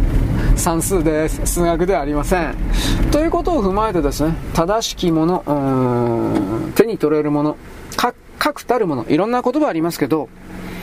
嘘ではないものをまず見つけるという形で世界を認識認識してほしいななんてことを僕は言うわけです。はいよろしく。ごきげんよう。現在は2023年の7月7日のですね金曜日であります、えーと、IAEA がですねお墨付きを与えたという形であってですね処理水はまあ普通に出していかれると思うんですが韓国の中でまずうなんだ与党側の勢力がですねこの IAEA の言ってることは科学的学問的に正しいんだから従え。いい加減にしろ韓国が恥ずかしいみたいなことを、まあ、もちろんこれ政権の命令の通りに言わせているわけですがそれに反発するような北朝鮮中国の側の犬ころみたいなこれはムン・ジェインたちの野党勢力とか、えー、共に民主党だったっけ？そういうやつらの勢力がですね、えー、っとですね、日本は IAEA に賄賂を渡したんだと。とんでもない金を渡したから IAEA はそうだと言ったんだもちろん即日今日中にですね、えー、IAEA はそんな事実は全くない。ふざけるなというふうに公式な声明を出しています。それは結局のところですね韓国政府として今まで日本の福島の処理水と言われているのは危険だ危険だ飲んだら死ぬんだみたいなことをバンバン言っていたんであのー、IAEA というですね国連のお墨付き機関が何言ってんだお前。全然大丈夫だよお前。というようなことを言うことにより韓国政府の権威が壊れるからです。全て権威でメンツとか権威なんです。科学的学問的関係なしです。だから僕は土人国家土人の人たちは大嫌いです。そういうですね脳の中の勝手な思い込みで再現性がゼロのような設定をベースに人間社会というものを文明文化をですね構築していってもですね必ずどっかで、えー、自ら滅びを呼び寄せます。間違っていると分かっても修正できないからです。誰も責任取らないし権威の社会というのは取り替えることができません。無能な人を取り替えることができなくなる。んです。権威社会身分社会、えー、死の交渉、えーなえーとな、カースト社会というのはことでですね、あのー、さらに中国は自分のメンツが潰されたということで日本からの水産物の輸入を一時禁止するんだったかな。なんかそんな特に福島のやつは完全禁止ででなおかつ他の水産物もかこれも禁止だとかなんか制限を強くするとかなんか言ってます。まあ日本に結局何も学問的には何も反論できないし対抗できない。であの韓国においてはおよそ福島の処理水の3倍から4倍ぐらいの濃い毒水を、ねえー、トリチウム毒なんでしょ？濃い毒水をですね常に今もこの瞬間ダバダバと休みなく途切れなく流しているわけで中国は4倍から6倍、えー、6.5倍だったかな？4倍から6.5倍。フランスなんか454倍ですよ。桁違うんですよ。それにもじゃあなんでフランスだとか他スペインだとか他の国に中国や韓国は噛みつかないんですかね？危険だ危険だね。結局これは日本のあの手足を縛るために日本人自らをコントロールするために日本人自ら参ったとさせるための彼らの今までのやり方なんですがもうこんなものを許しちゃいけないんです。お前らどっか消えろ。消え失せろという風な。これをですね日本人は一致団結して言わないといけないです。表現しないといけないです。ことでですね彼らが自尊心の末に、えー、自分で自分を縛って自滅していきゃいいのになと僕は思いますがどうせどっかの時点でコロッと変わるでしょう。表変中国人は表変する。朝鮮人も表変する。都合が悪くなると表変する。自分が強くなると思ったら池高々に出る。弱いと思ったら下手に出る。表変する。変わる。こういう奴らだから、まあ今のその、こわもての態度もどっちにしたって信用なんねえなというのは僕の立場です。はい、だからまあ僕この権威主義的な人たちにまつわるようなものが世界に来るリベラールだとかですカバールだとかデビステートだとかそういう風な方々と僕は勝手に見抜いておりますのでそういうですね切れ端であるような今コラボ問題とかなんかいろいろ NPO とかああいうところに群がるようなですね金のことしか考えてないくせしやがって人々を助けるんだ的なですね綺麗事を言うような奴らがですね大嫌いです。綺麗事というかそんなものを心の中に、何一つ持ってなくて金のことしか本当に考えてないのになら正直に言えばいいのにに言わないんですよね。うん。俺は金のためにやってるんだよ。お前らなんか知らねえよって。はっきり言えばいいんですよ。ところがそれを言わない。ね。かわいそうな人たちが。バカ野郎波やんあの社民党のね副党首の大鳥だったか大島だったかっていう女が、えー、っと昨日か一昨日か分からんけど韓国に行ってですね元慰安婦と自称するババアこれも本当に慰安婦かどうか分からんし仮に慰安婦だったとしてもそれどう考えたって朝鮮戦争のアメリカ人相手に相手してたような慰安婦でありそういう者たちに何を言ったかというとかつての戦前の戦争中の日本は人間の国ではなかった。人間ではなかった。バカ野郎なめてんのかてめえ。ということで本当にムカついたんですがこれらのリベラルと称する大島か大鳥かというこの女の人もですね副党首ですか？金のことしか考えてないんですよ。そうやってパフォーマンスをすれば日本の中の極左であるとか、まあ、在日は選挙権ないしそんなもんやったら大変なことになりますがそういうですね自称かわいそうな人々このまあそうですね。60以上70以上。これは脳みそがくるくるパンのまんまの状態でもはや二度と立ち直ることがないというかつての社会党信者というかそういう人々のですね支持さえ得られて次の選挙で当選さえすればいいんですよ。そうすれば高いバカ高い給料とですね議員特権というものを抜く抜くと維持できるわけです。だからこういうやつらを本当にね、なんか皆殺しにしねえとね、もう日本の、というか人類の再生ないなと思う。助けられないものは助けられないんですよ。だからここでやっぱり僕たちは新しい概念、新しい考え方をどうやっても発明というかですね、それは本当は元からあったものなんですけど、えー、そういう運命は、そういう運命をやりたい人が自ら選んで生まれてきてるだけであってですね、他人の僕たちがどうこう言って何かができるようなものではない。でそれは他人だけではなくて自分自身なるものの人生も運命もその構造を持ってるんだっていうですね。どうにもならんもんはどうにもならんなと。大筋はみんな決めて、えー、決定してですねこの世界に人間として生まれてきているわけですから。それはなんか助けられる的なことでですね近寄っていったってそれは無理なもんは無理なんだこういう風なロジックですか？それ組み立ててですねこんなタカリムシ寄生虫これをなんというかね、えー、近づけさせないというかその泥棒の動きをさせないというかそれを積極的にやっていかんともう僕たちはこいつらの寄生虫に国ごと丸ごと食い散らかされてしまうというかそんな概念を言います。はい、でですね、えっと、私、さっき、あの、なんだっけ、ツイッターとスレッズのことを言いました。スレッズがですね、えー、3000万アカウントを1日で取ったとか、本当かどうか知らんけどね、仮に本当であったとしても、これはおそらく相当にボットであるとか、1人の人が 100, 100アカウント、200アカウントを取ってるだとか、そういう工作アカウントは相当入ってんだろうなということも言いましたでその流れの中でツイッターの法務部が、えーと、スレッズに関してですね法廷闘争をするかも。で一応法廷闘争を考えてるというか示唆したみたいな実際には訴えないんじゃないかと思うんだけどツイッターの根幹システムをパクったと、うん、で、えー、スレッズを訴えるだからど何をパクったのかに関しては具体的にまだ言ってないのでわからんのですけどああいうもんって大体は全部似たようなプログラム構造になるんじゃないのというふうなことを思うので具体的にはどれなのかということはやっぱ言うべきじゃないかなと。だから示唆という言い方ですね。あのー、注意を促したというか分からんけど。で実際にその本当に、えー、訴えるんだったら近日中という言い方になるんじゃないですか？30日ぐらいの間にあの実際に訴えを提出したとかでやるんじゃないですかね。仮にそれやったところで止められるかな？何とも言えんけど。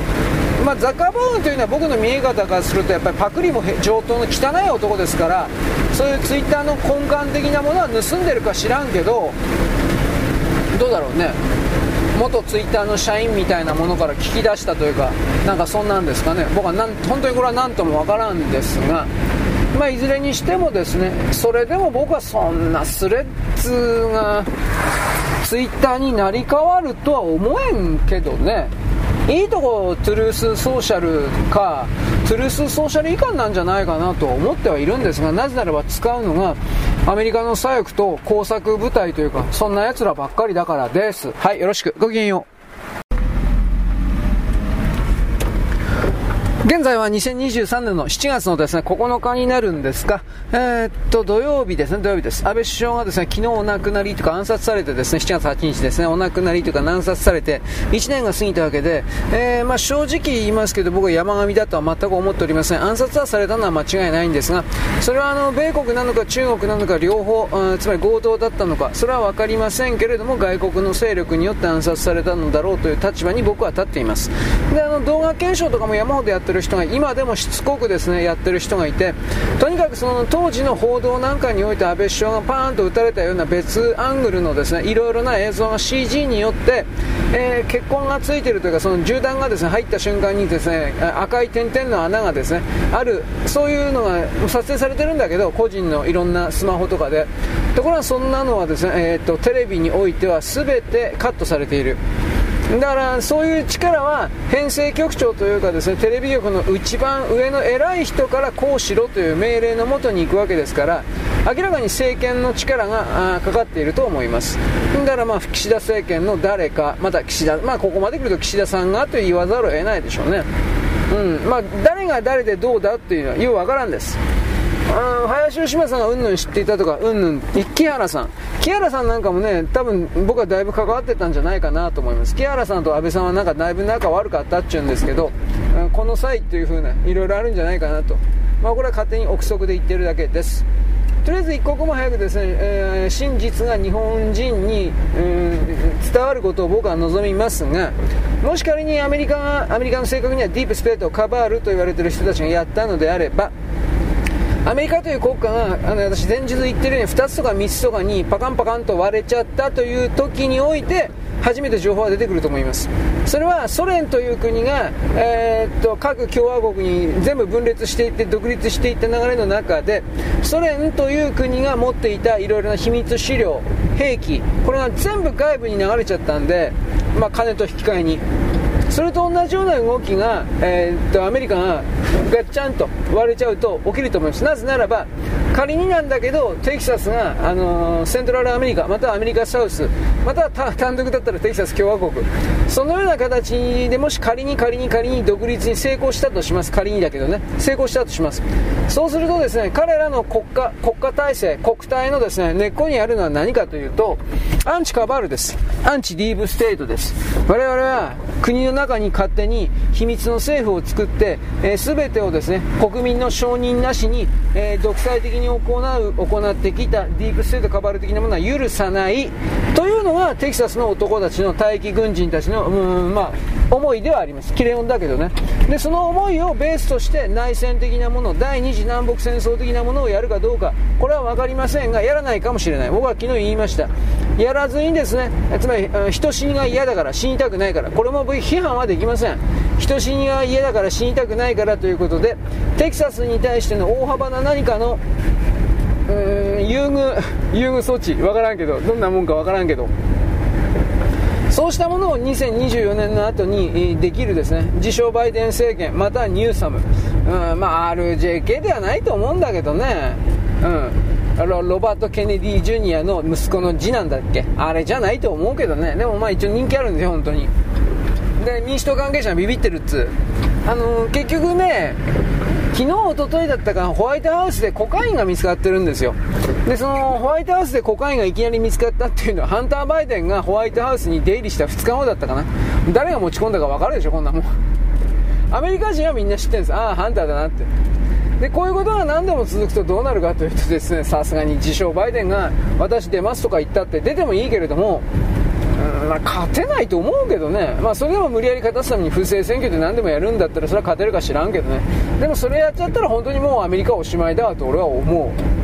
うん、だからそのアンチカバール、テキサス共和国はアンチカバールです、アンチディープステートです。というふうになるんであれば、そのテキサス共和国には、えー、っと米国最大の、えー、っとね、軍部隊、軍事部隊と、えー、っとね、あ宇宙軍の本部なかったっけ？テキサスって。じゃもう、ね、ちょっとすごい調べてないんであれなんですけど、そういうものがですね、え、抱えていた、自称バイデン政権というか、ディープステート的な人たちの隠していた、いろいろな秘密、安倍首相暗殺にしたところで、そういうものが全部ばらまかれる可能性は僕は高いと思っています。でもそれやるとですね日本の中で、えー、この安倍首相暗殺というものに協力していた内側から鍵を開けたさっき言った林芳正であるとかなんかそういうの。福田康夫とか。ね。あ福田武雄だえなんだっけ？福田達夫か。孫だからね。ああいうのが実はあの関係していただとかそういうのがまあ、出てくることになっちゃうんでそれは勘弁してくれみたいなことになるかもしれないし僕は分からないですね。政治のことは分からないです。つまりあの情報としては分かるけどじゃあ実際にそんな暴露的な動きを含めるようなダイナミックな何かが起きるかってそんなことは分からんということです。はい。はい次。えー、私昨日スレッズとですねツイッターのことでどうのこうのと言ってました。記事が出てました。あのねスレッズがつまりザッカーバーグがツイッターの元社員とかを徹底的に引き抜いてでその元社員が持っていたツイッターの中の、えー、っと全てのプログラムソースコードは公開されてないと思うんですよ。ツイッターって。ある程度はだいぶ公開されたんだけどでも全部は公開されてない。その公開されたない部分をえー、っとその引き抜いた社員にゲロさせて自白させてそれをベースにスレッズ作ったみたいなことをツイッターは主張してるわけです。でイーロン・マスクさんはこれからその本当に裁判するかもしれないというのはこのスレッズを多分ね構造分析してると思います。構造解析と、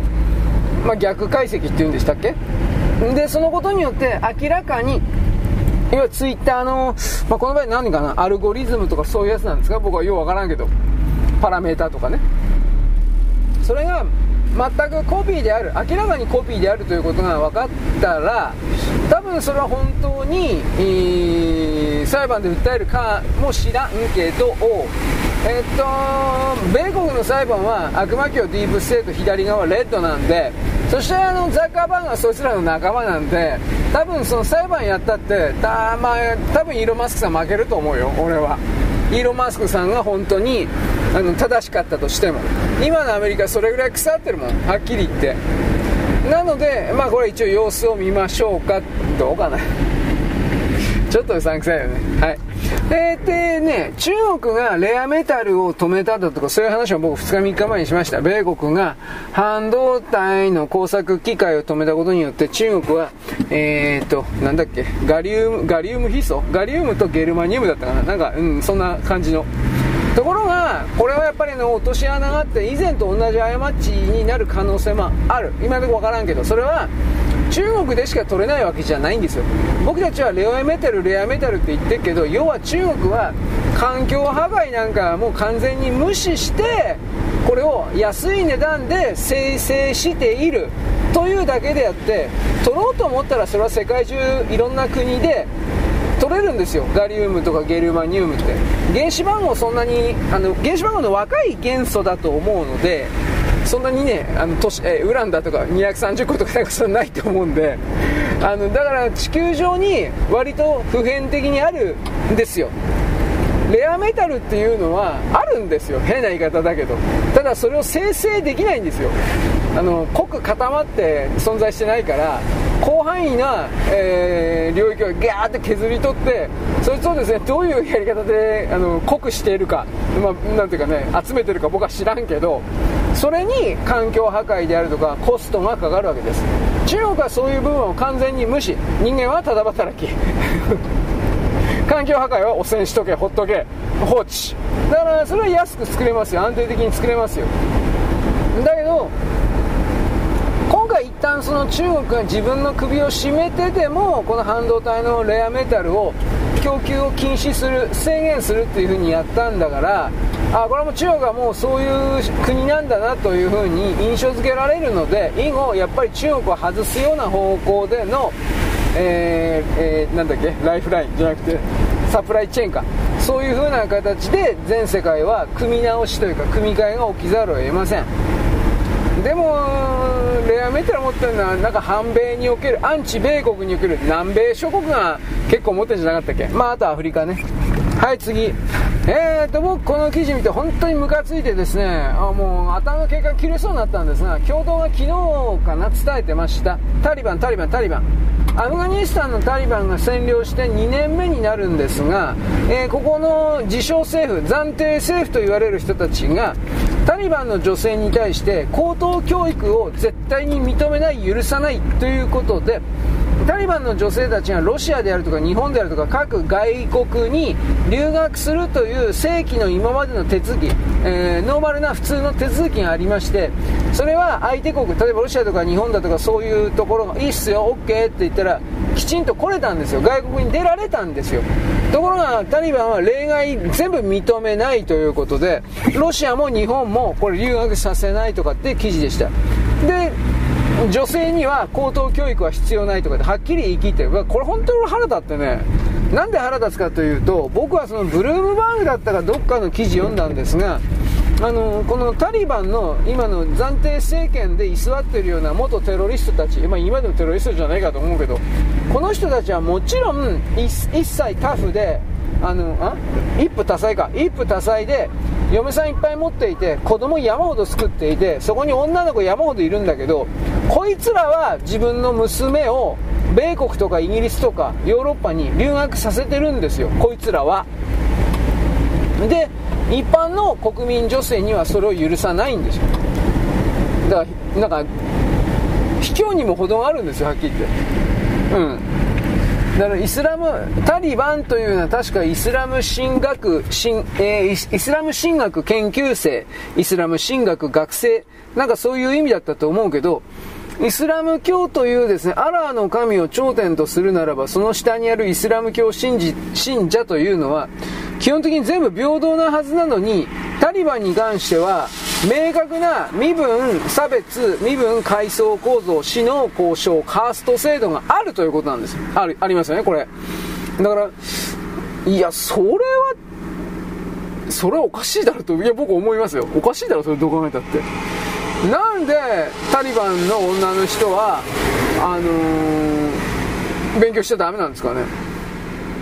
うん。そうアラの神がいてアラの神そんなこと俺言ってないと思うんだけど。アラの神っていうかマホメットさんですか？女は一生勉強してはならない。くるくるば手がくれてきて色なんて言ってないと思うんですけど。なぜならばそれが証拠にサウジアラビアで女性の大学生とか山ほどいるしサウジアラビアで外国にあの留学しているような女性も山ほどいるのになぜアフガニスタンはダメなんですか？ということに対して、えー、イスラム法的にも説明がなされてないんじゃないかなと思うんです。だけど結局他のイスラム諸国はねアフガニスタンのタリバンなんてイスラム教徒だと思ってないしおそらく関わり合いになりたくないんですよ。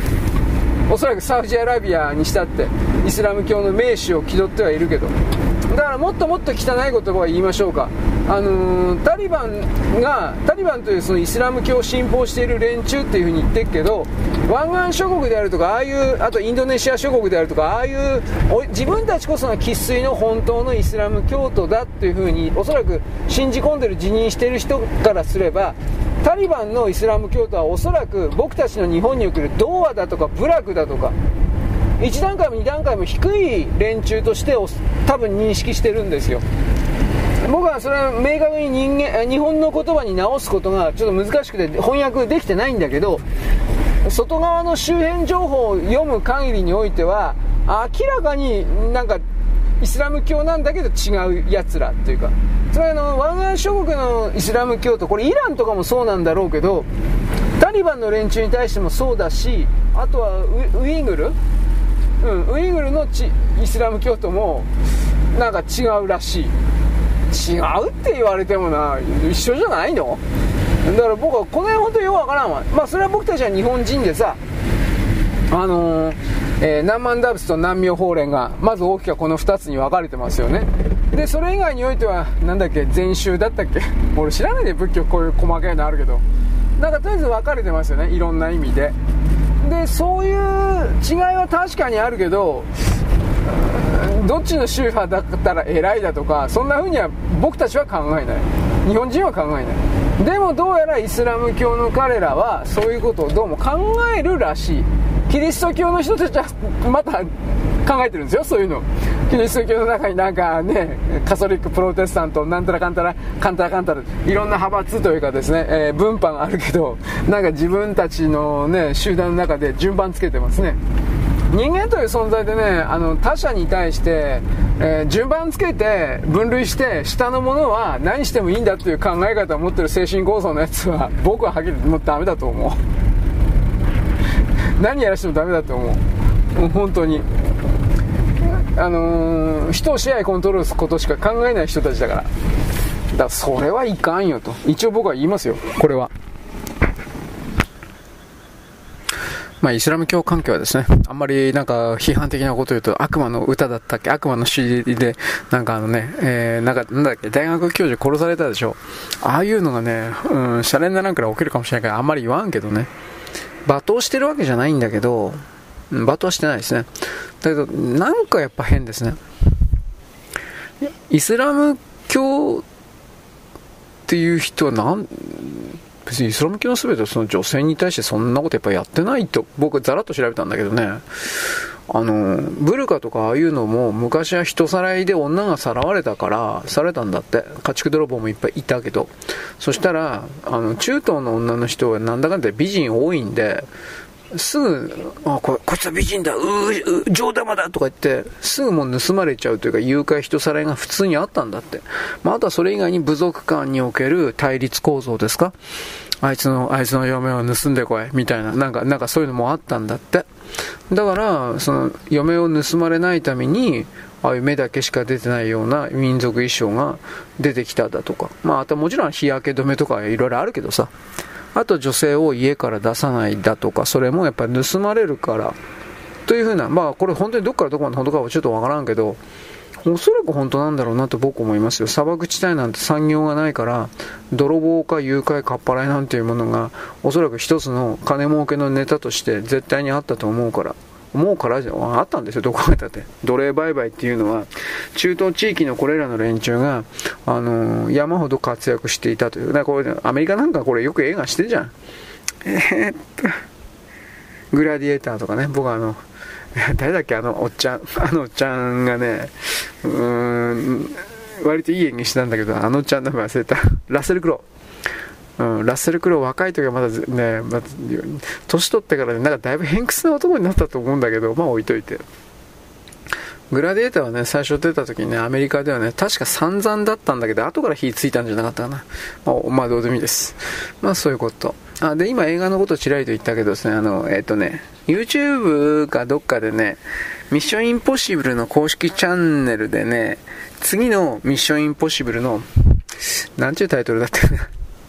なんたらかんたらのパート1って書いてあったわ。だから、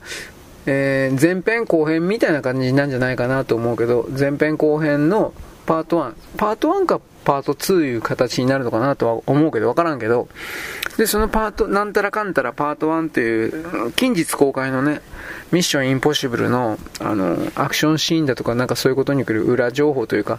それらの、あの、短い動画5分ぐらいあった後、なんか15分のもあったけど、俺はそれ見てない。あの、俺にとは2分だったか3分だったか。で、その中で、あのトム・クルーズが気違いみたいに危ねえことしてるってなんであの人スタント使わないのって思ったけど、なんだ、パラグライダーじゃなくてね、もう一個なんか、小さな小さなパラシュートを使って、ものすごい80キロ、100キロぐらいの速度で、えー、山の斜面を空中を滑り落ちるような競技というか、スポーツというかあるんだって。で、トム・クルーズはそれをハマってるわけじゃなくて、山ほどトレーニング練習して、なんでそんなことしたかって映画で、映画でものすごいそのカメラワークいいのが撮れるから、CG 嫌なんだってどうやら。で、それをどうやってあのカメラ撮影するのかっていうことをなんかいろいろ説明していたという。あまりにも動きが速いのでドローンで追いかけてやるのは無理だということになって、えー、トム・クルーズのすぐ近く横のところをカメラマンが同じそのパラシュートのなんかそういうやつで並走というか横を飛んでね。でカメラマンはそんななんていうかな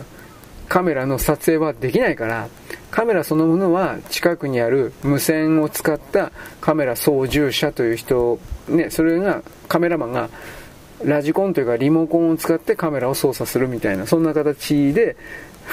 まあ映像見てもらえばわかるけどあんなもん人間の技じゃねえわ。空中でね、あの、螺旋状に切りぼみしながらね、あの、1回転したり2回転したりしてるのよ。横回転しながら、あの、前方回転が混じってるから。体操の内村航平いた時になんか月面、月面ムーンサルトみたいなことするでしょ。あれをやってんの。あんな感じ。小さなパラシュートで。あれを、あれトム・クルーズね、映画の撮影中死ぬわ、あれあんなことしてたら。で、一応80歳までやるんだって。今61歳だけど。なんで80歳って大体キリがいいかって言ったら、今インディ・ジョーンズのダイヤルなんとかで ハリソン・フォードが80歳だから、80か81だから、そこまでできるなって、できるかな やるなとは言わんけど、別にいいけどさ、客が呼べるんだったら。ああ、でも、危険だわ。あんなことは本当にやるなよ。だってもう大スターだよ。なんだ、日本で言ったらまあちょっと、もうだいぶ人気落ちたけど、キム、前世紀のキムタクみたいな人気未だに持ってんだよ。トム・クルーズって。その彼があんなスタントなしであんな危ないことすんねえと。まあ、どんな危ないことしてるかですね、その、ミッションインポッシブルの、なんか、まあ、最新作かなんかでやれば多分動画検索かなんか出るわ。それ見てもらえばわかります。あんなことやっちゃいかんと僕は思いました。うんまあ、まあね、だからバイク操縦したり、運転したりとか、車ので 時速200キロとか250キロ、本人やってんだって。バイクで220キロとか飛ばしてんだって。やめてくれよ。ノーヘルだぜ。死ぬって。やるんだって。やってるしね。いや、本当にもう勘弁してくれと思うわ。とまあまあ、ミッションインポッシブルは、またですか？またこれですか？とか言いながら、まあ面白いからね、なんだかんだ言って。うん。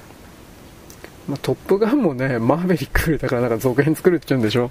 なんか本当かなと思うけどまあ頑張っていただきたいです。はい。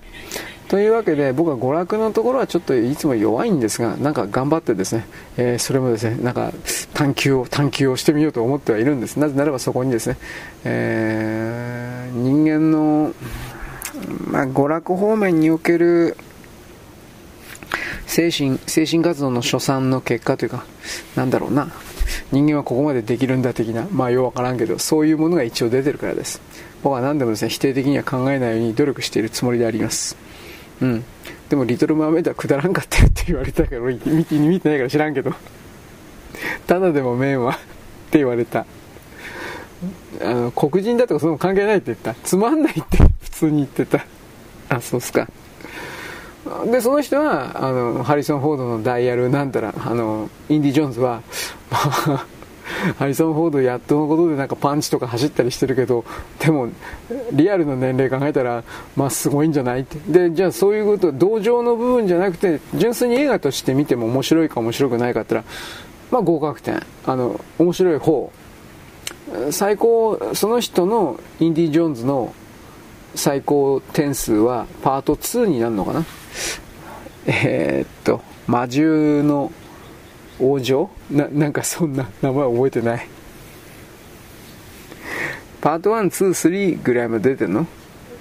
よくわかんないけど、クリスタルスカラってパート4ぐらい？もういっぱいあるからわかんないんだよ、ハリソン・フォード。っていうかあの、インディ・ジョーンズは。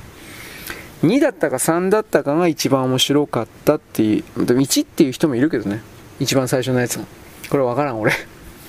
1とか2とか3っていうのは、だから40年前だから、そんなもん見てるやついないしね。リアルで、映画館で。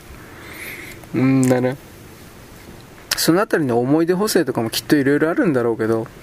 大体はみんなビデオで見るんですよね。あの DVD とか、なんかそれで。123とか C とか、なんかその辺は。はい、まあそんな感じですね。宮崎さんも頑張ってほしいですね。あの、アニメ、今月なんでしょ 君はどう生きるのかだったなんかそんなんね。また君はどう生き延びることがでガンダムみたいな。よくわからんね。うん、宮崎ブランドだからそんな外すことはないと思うけど、大当たりはひょっとしたらしないかもしれないねとは言っとくわ。宣伝はやっぱりやった方がいいと思うよ。でもまあ、いやだ、スラムダンクは宣伝しなかったけど売れたっていう人いるけど、宣伝したらもっと売れたと思うよ。ただその代わりスラムダンクは上映関数が少なかったから今は、えー、地方なんかに、地方の映画館でようやく今流してたりなんかするのかな？ちょっとわからん。俺、原作にもそんな思い入れないから、見てもいいけど、どうかな？今、ロングランでやってる RRR か。でもあれ Amazon で見れるからね。でもまあスクリーンで見て面白いとは思うけど、なんかねえかなといろいろ思います。日本の映画はとりあえずだ、邦画はダメだなと思うのは、中国に忖度しすぎて検閲に乗っかったからっていうのは僕言ったけど、もう一つはね、映画界、日本の映画界を左側、共産主義者、リベラルと称するですね、独裁勢力がね、日本共産党大好きみたいな人たちが主要構成メンバーになったんで、日本の方はもうダメだと思う。ああいうのを追い出さない限り。日本の SF だとかも、あ推理小説の部分も、あの、だいぶダメになったのは、これは基地外の左翼を入れたから。乗っ取っていったというかね、時間かけてあいつら計画的に乗っ取っていったんですよ。日本ペンクラブとか。そういうことが、あの、日本の邦画界で監督だとか、えー、台本書くやつだとか、役者だとかで起きているという。うん、まあ、ラサール石井とか見ればわかるでしょ。あの程度の、あのー、三流レベルが山ほど赤いというだけで仕事もらってるという状況らしい日本の邦画は。じゃダメだろ。ただですよ面白くないのに。ね。まあ他に何かまあ邦画って言われてもね何やってんの？今何やってるか俺知らないんですよ実際のとこ。まあとりあえず何かの漫画かアニメの原作のやってりゃいいんじゃないですか。はい。まあ邦画面白いなら見けど見ないね一応ガリ、福山のガリレオシリーズ？来月なんでしょ？あれどうしようかな。多分、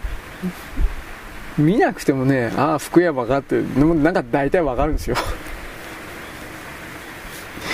あの、これ言ったらね、福山さんに怒られるんだけど、演技プラン全部一緒じゃん絶対怒られるけど。福山下手じゃないとは思うけど、でももともと本当の俳優さんじゃないしね。一応、一応あの人歌い手さんから入ってる人だから、僕はあの人の経歴詳しく調べてないけど、本当の意味の舞台とかやってないでしょ、あの人って。だからやっぱり、まあ下手ってことは使っていいのかな。下手だと思うよ。うん。まあそれは、タレント上がりのね、売れてる人、大泉とかね、あれ、あれとかも演技うまくねって思うけど、人気はあるけどね。ね、そういうのはね、観客の消費者の僕たちがきちんと言葉にして言わなきゃダメなんですよ、本当のこと言えば。福山言ったらキャーとかっていうバカな女しかいないけど、俳優として見た場合どうなの？って真面目に聞いた時にね、俺はこれ言ったらまた殺されそうになるけど、ピエール滝か、その辺と同じレベルじゃねえ。ピエール滝も下手だなと思うけど。うん。だから、いつか気づかれるんですよ。何かというとね、どっかその辺のあんちゃんおばちゃん、俺でもあんたでも、台本渡して、それなりに度胸つけさせて練習するとね、それなりのもん取れるんですよ。僕はそういう立場に立ってる。オーラがあるとかうんぬんなんか何も信じてない。この人ならすごいとか。嘘っぱち。はい。まあいいです。あと芸能関係もう一個。僕あの、ちょっとさっきまでね、ちょちょっとでか3時間ぐらい前までね、河合直子だいぶ聞いてたんで、河合直子歌うめえ。あの時の時代のアイドルっていうのは僕はちょっと小泉京子と松本伊代と早見優と河合直子の4人じゃなかったかなと思うんですが3人じゃないんですよね。収まりが悪いんですよ。河合直子だからねあの人ね30枚か40枚かだいぶシングル出しててね最終的に歌い手として残ったのはあの人じゃないかなと僕実は思ってるんだけどこれ詳しく調べてない。才能ある人なんですよあの人。あの小泉とか松本優とか早見は自分で作詞作曲やってないでしょ。あのああいうアイドルで作詞作曲やってるっていうのは大体はゴーストライターがやったものを歌手の名義で出して話題作りやってるけど河合直子はね22枚目か23枚目ぐらいまでがいわゆるあの作詞作曲専門家における歌アイドルの歌的なものをずっと作ってたけど24枚目以降ぐらいからあとそれの前の段階における LP アルバムでも自作の作詞作曲の曲をだいぶやっててね後半は全部自分でやってたんじゃなかったかな。で聞きゃわかるんだけどは早い段階で脱アイドルしたのは河合直子なんですよ。ね。河合直子はね、ちょっとかわいそうでね、下手に体がパッツンパッツンだったからね、水着の仕事がいっぱいあったんですよ。で、パッツンパッツンと言いながらね、あのー、太ってただけじゃないっていう人もいてね。ほらまた、ほらまた女に、女に敵を作ってるよ、僕は。まあ、河合直子太ってるだけだって。うん、どうだろうな。でもあれが僕は正直、リアルな女の体好きじゃないかなと思うけどね。おっぱいは出てるけど腹というか横腹というかあのウエストのくびれはそんなにない。お尻も出てる。太ももも太い。でも足が長いというわけではない。だから典型的な日本人なんですよ。昭和の日本人の女の体型というか。でもおっぱいはでかいんですよ。しつこいけどね、うん、あのさっき言った早見優とか小泉京子と松本優なんかと比べようにならないほどパツンパツンなんですよ。河合直子は。だからそんな仕事が多かったんですよ。歌聞いてやるよと思ったけど。ついでに時は中森明菜の水着のねあの仕事結構あったんだけど中森明菜の裸は確かねえよ。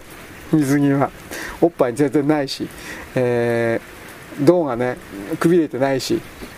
なんか苦労して撮ったんだろうな撮影したんだろうなという写真が結構あるわ。中森に関しては。山口百恵とか僕はそんな見たことない。あるか知らんけど水着とか仕事やってたかね山口百恵って。まあいいです。なのでね、その河合直子、全部聞いてないからね、初めからずっと聞けばよかったんだろうけど、枚数が多い。だからそういう意味でね、あのあなたはアイドルのことをですね、えー、なんかチャラチャラした女としか見てないかもしれないが実際そんなアイドルいっぱいいるけど実力派もいるんですよ。これをやっぱり見つけられれば面白いんじゃないかなということを言います。うん。でも河合直子ですごい曲なんかあるかって言ったらちょっと全然思い浮かばんけどね。そういうのを、まあ、ファンでないとやっぱ無理なんかな。いろいろあります。そういうわけで、えー、別に可愛いな子を聞けとは言いません。やっぱこの時代のねアイドルはねあなたに何度も言ったけど早見優の夏色のナンシーですよ。あれが全部持ってって持ってってるんですよはっきり言うけど。堤恭平さん天才ですよなんだかんだ言うけど、えー、堤恭平って 作詞家の名前忘れた女の人。だって俺小泉京子とか松本伊代の曲も聴いてると思うんだけど何一つ覚えてないもん。早見優も夏色のナンシーが何にも覚えてないけど。これだけ。ね。